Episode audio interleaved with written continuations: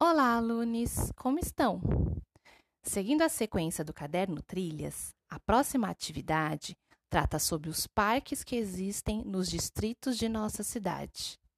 Na aula de hoje, a gente vai conversar um pouco sobre qualidade de vida e transtorno de déficit de natureza. Vamos lá?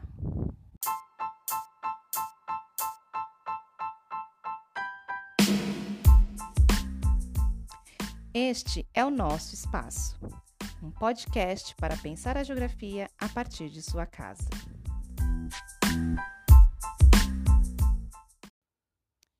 Então, na aula de hoje, a gente vai falar um pouco sobre a relação das áreas verdes na cidade com a nossa qualidade de vida. Vocês viram na atividade do caderno Trilhas que eles colocaram uma tabela com os diversos distritos que compõem a nossa cidade e se há existência ou não, ou está em, em fase de projeto, parques nesses distritos. Lembrando que distrito é uma divisão administrativa onde os bairros estão inseridos.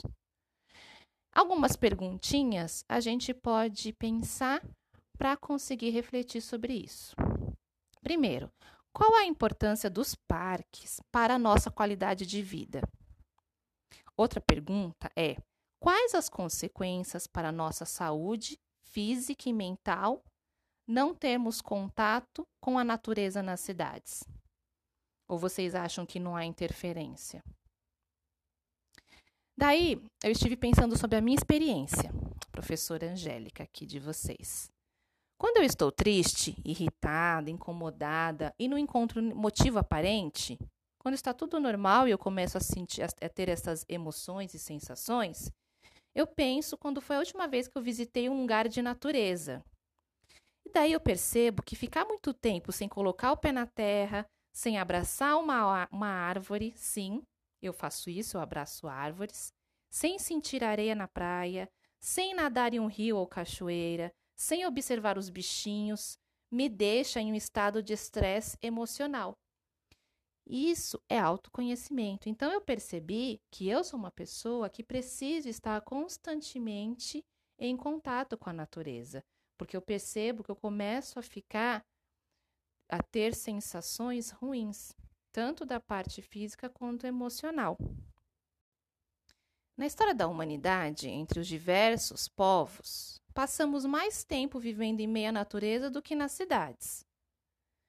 Antes de lidarmos com a natureza, antes de colocarmos a natureza como fonte de recursos naturais que serve de matéria-prima para produzirmos objetos que consumimos, nós éramos parte da natureza. Nós vivíamos uma vida e fazíamos uma leitura, toda a nossa simbologia, toda a nossa linguagem, toda a nossa cultura, a natureza era parte. E ela sendo afetada, nós éramos diretamente afetados. Quando começamos a exploração desenfreada de recursos naturais como madeira, minério, solo, etc., o desequilíbrio ambiental começou. E qual o resultado do desequilíbrio ambiental? Doenças que atingem a coletividade, como a que estamos vivenciando nesta pandemia. Então, vocês devem estar pensando, que eu falei, né, que mesmo de longe eu entendo as perguntas de vocês. Professor, então era, era possível não estarmos vivendo isso? Seria possível não estarmos vivendo esse quadro de pandemia? Seria sim, seria bem possível. Se vivêssemos um modo de vida não predatório, o que, é o um modo de vida não predatório? É nós retirarmos da natureza os recursos para além daquilo que a gente precisa necessariamente para viver. Por exemplo, antes de descobrirem o petróleo e inventarem o plástico que é decorrente do petróleo, basicamente os nossos objetos e utensílios de vida eram feitos de madeira ou de algum tipo de metal, ou mesmo o couro de animal. E esses objetos eram feitos em poucas quantidades e duravam a vida inteira. Parem para pensar quantas canetas vocês já tiveram até hoje. Canetas que são feitas de plástico.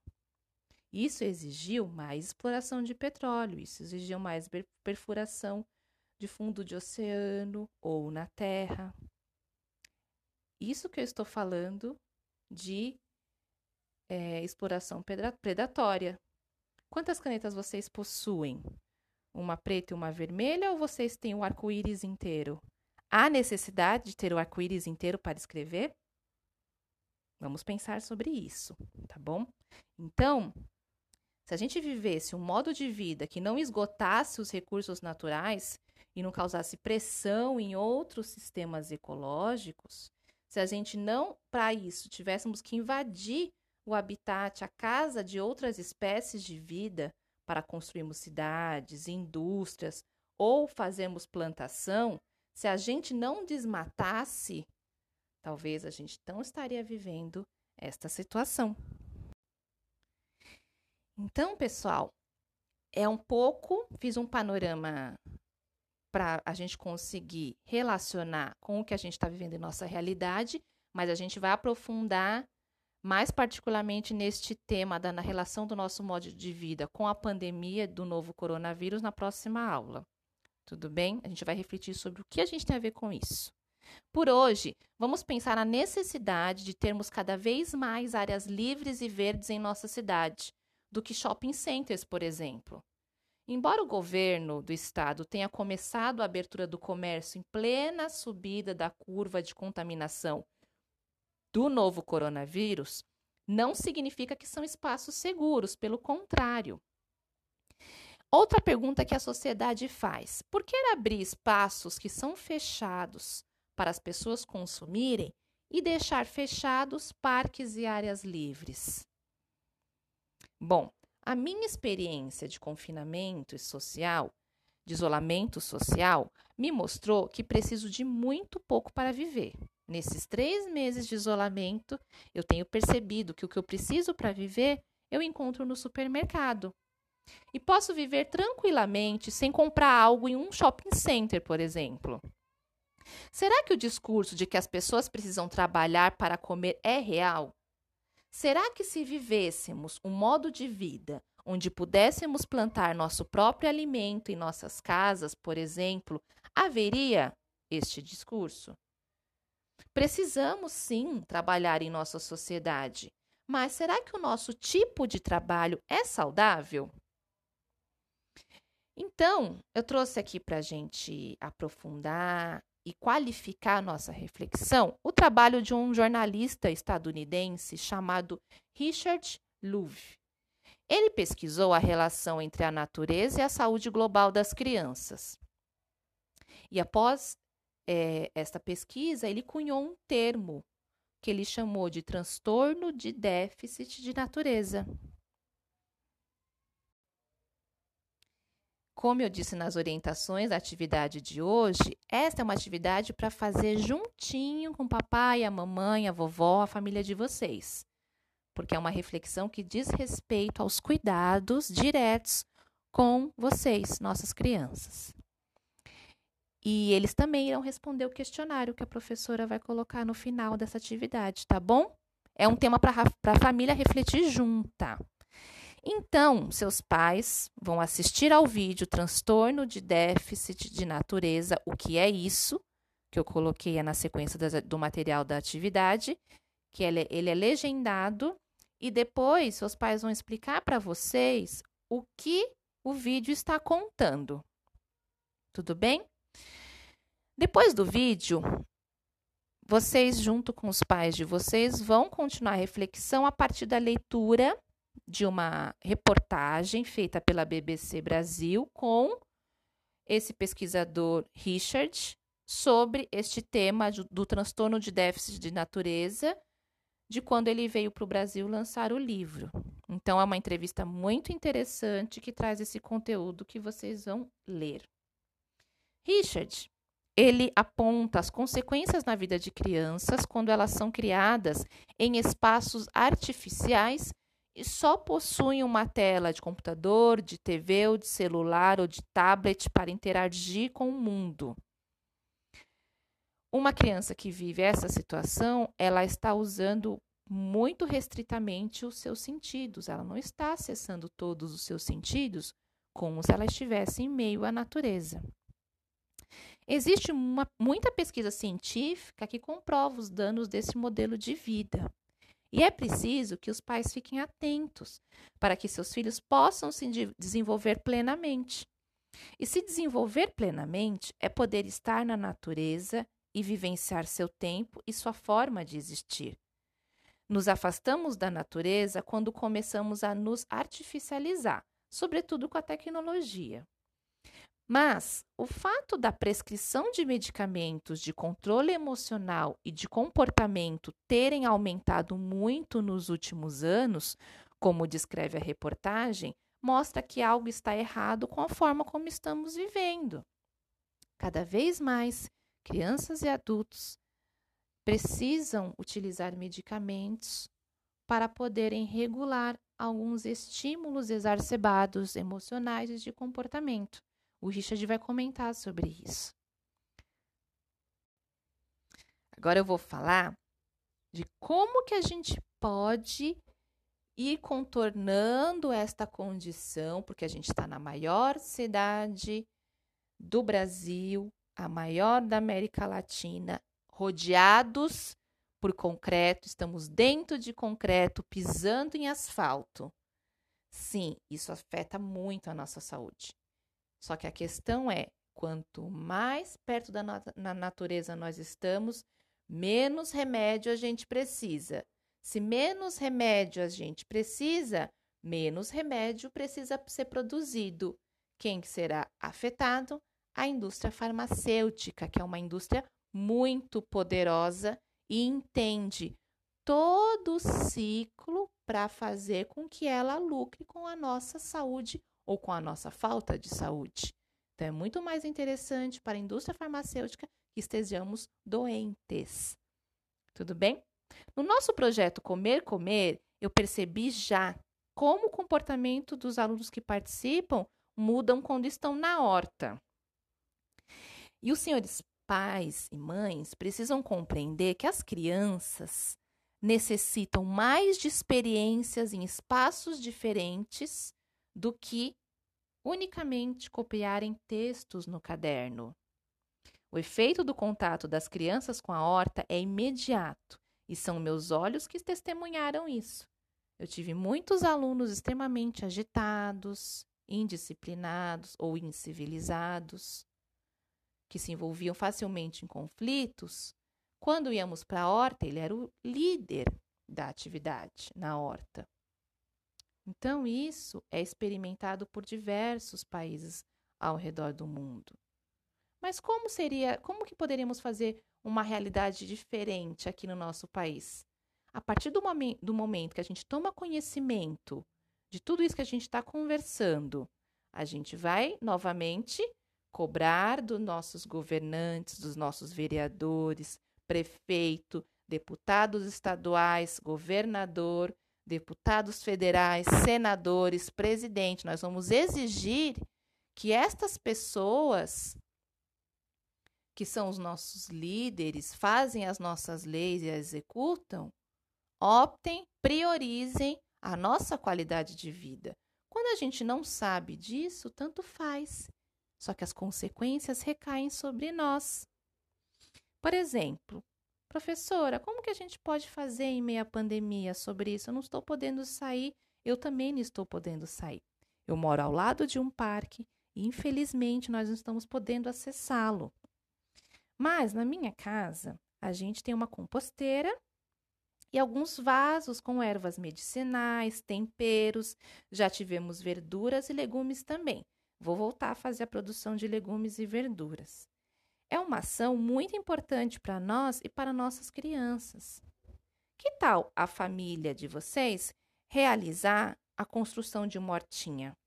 É possível isso. E eu vou deixar um vídeo bem simples para vocês começarem na casa de vocês, usando garrafa PET. Sabe a cebolinha, o coentro, a salsinha que vem com a raiz da feira ou do mercado? É possível replantar em garrafas PET. A terra tem alguns mercados vendem terra E o adubo pode fazer batendo as cascas de alimentos e misturando na terra. Sementes também já podemos encontrar em mercado e é baratinho. Eu gosto muito de mexer na terra, eu herdei isso da minha mãe, que sempre gostou de plantas. Então, eu sempre vivi rodeada de plantas. Desenvolvi o projeto Comer Comer, que trata de educação alimentar e produção de alimentos. Em muitos países ao redor do globo, as pessoas plantam comida no seu quintal. É possível fazer isso. E isso é uma iniciativa da própria população a própria população que se uniu e viu o quão seria bom se elas começassem a produzir comida, porque elas não ficariam dependentes do sistema, elas não teriam uma comida contaminada com agrotóxicos. O sentido de comunidade e de coletivo seria fortalecido. Isso são ações que nós podemos fazer aqui também. É só observar o que nós estamos aprendendo com este isolamento social e com esta pandemia. A nossa saúde novamente está sendo afetada. Por um vírus? Não, por um modo inteiro de vida. E o objetivo da escola, o nosso objetivo é justamente pensar, refletir de maneira crítica, fazermos perguntas sobre os caminhos que nós estamos tomando. Quando eu era pequena, quando eu tinha a idade da minha filha, eu não vivia uma pandemia. A minha filha já está vivendo. Será que quando vocês forem grandes, tiverem a minha idade, como será que estarão? Como será que viverão? A ideia, alunos e família, é justamente começarmos a pensar e concretizarmos ações de transformação. Porque a natureza está muito tempo sofrendo muito com o nosso modo de vida desrespeitoso, só que as consequências estão voltando para nós. Tudo bem? Então, não se esqueçam que ao final do questionário vocês responderem, pois trará perguntas para os pais e para as crianças também.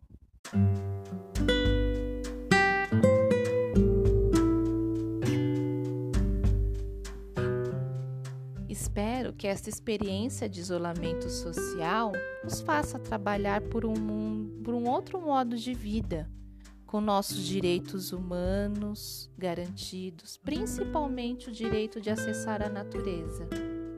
Espero que vocês tenham gostado desse podcast. Espero que vocês pensem, reflitam na casa de vocês, na família de vocês, como que vocês estão se sentindo com relação a este isolamento, o que vocês estão sentindo com a sensação de estarem longe da escola, não podendo trabalhar, não podendo ir à praia, ou ir ao parque, ou ir à praça jogar bola. É muito importante vocês se observarem e perceberem quais são as emoções e sensações que estão aflorando com esta, esta situação. Porque é justamente a partir disso que nós vamos construir um modo de vida, um retorno saudável. Porque a nossa vida é uma vida para ser vivida de maneira saudável.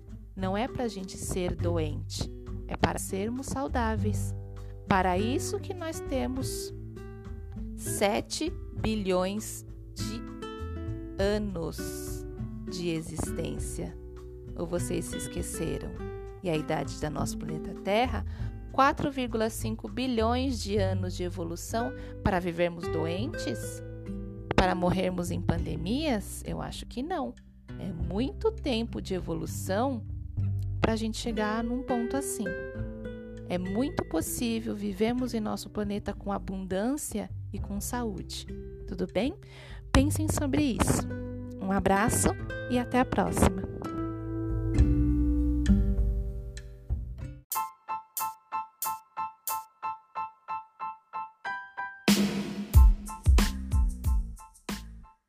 Eu sou a professora Angélica e este foi mais um Nosso Espaço, um podcast para pensar a geografia a partir de sua casa.